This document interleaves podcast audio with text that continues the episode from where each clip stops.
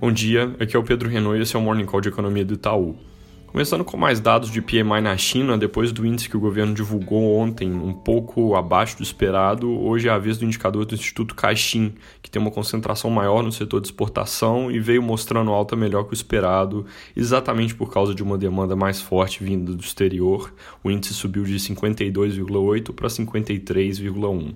Na Europa também saiu a leitura final do PMI de agosto, confirmando a prévia que mostrou a região como um todo ficando de lado em 51,8, com alta na Alemanha e Itália sendo compensada por queda na França e Espanha, que não por acaso são os dois países que sofrem mais nesse momento com a segunda onda. Falando da Espanha, inclusive, números de Covid no fim de semana saíram mostrando nova alta, isso coloca o país praticamente no mesmo nível do pico de novos casos que foi observado lá em abril, mas ainda assim, mortes praticamente não se moveram, tanto na Espanha quanto nos vizinhos que estão com evolução menos intensa. Aqui no Brasil, a média móvel de novas mortes em uma semana recuou mais um pouquinho ontem para 867, lembrando que a gente passou alguns meses rodando um pouco acima do patamar de mil por dia.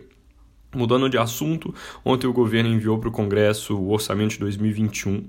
No fundo, esse orçamento ele vai funcionar mais como uma prévia que cumpre o teto de gastos por definição, mas que ainda não contempla a maior interrogação que é o programa Renda Brasil, que deve ser encaminhado depois e é onde poderia surgir alguma inconsistência com o teto. Então, as dúvidas sobre sustentabilidade das contas públicas continuam as mesmas, não mudam com esse vinho de ontem, que foi no fundo uma coisa mais protocolar para respeitar o prazo que era 31 de agosto. Além disso, o Valor Econômico reporta que o governo deve propor para o Congresso uma MP com mais seis meses da desoneração da folha que acabaria nesse ano, tentando evitar uma derrota na análise do veto que poderia estender o benefício para certos setores até dezembro do ano que vem, aquela história do custo de 10 bi, que nesse formato aqui pode acabar tendo metade do custo se essa costura caminhar. Por causa dessa sinalização, o Congresso inclusive já adiou a análise dos vetos que aconteceria amanhã para quarta que vem, exatamente para ver o que, que acontece antes de tomar uma decisão.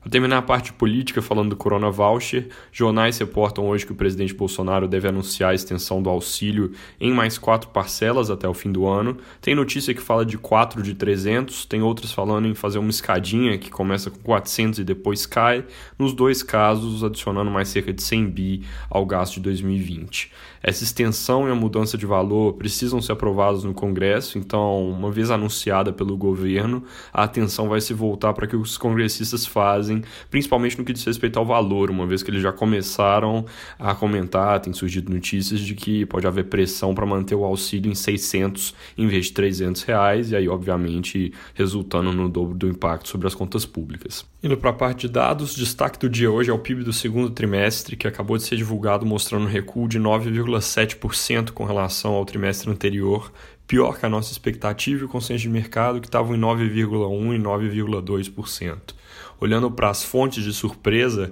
a agropecuária cresceu menos do que a gente esperava, alta de 0,4%, enquanto nossa expectativa era de 2,8%. Serviços contraíram mais do que a gente tinha na conta, 9,7% contra a projeção de 8,7%. Já a indústria surpreendeu para cima, recuando 12,3% em vez da nossa projeção de 12,6%. Vale notar que esse resultado, mesmo um pouco abaixo do esperado, ainda é significativamente melhor do que se tinha na conta para esse trimestre no auge da crise e ele é mais consistente com a nossa projeção de 4,5% de queda ou coisa parecida para esse ano fechado do que com as quedas mais intensas que chegaram a ser consenso de mercado. É isso por hoje, bom dia.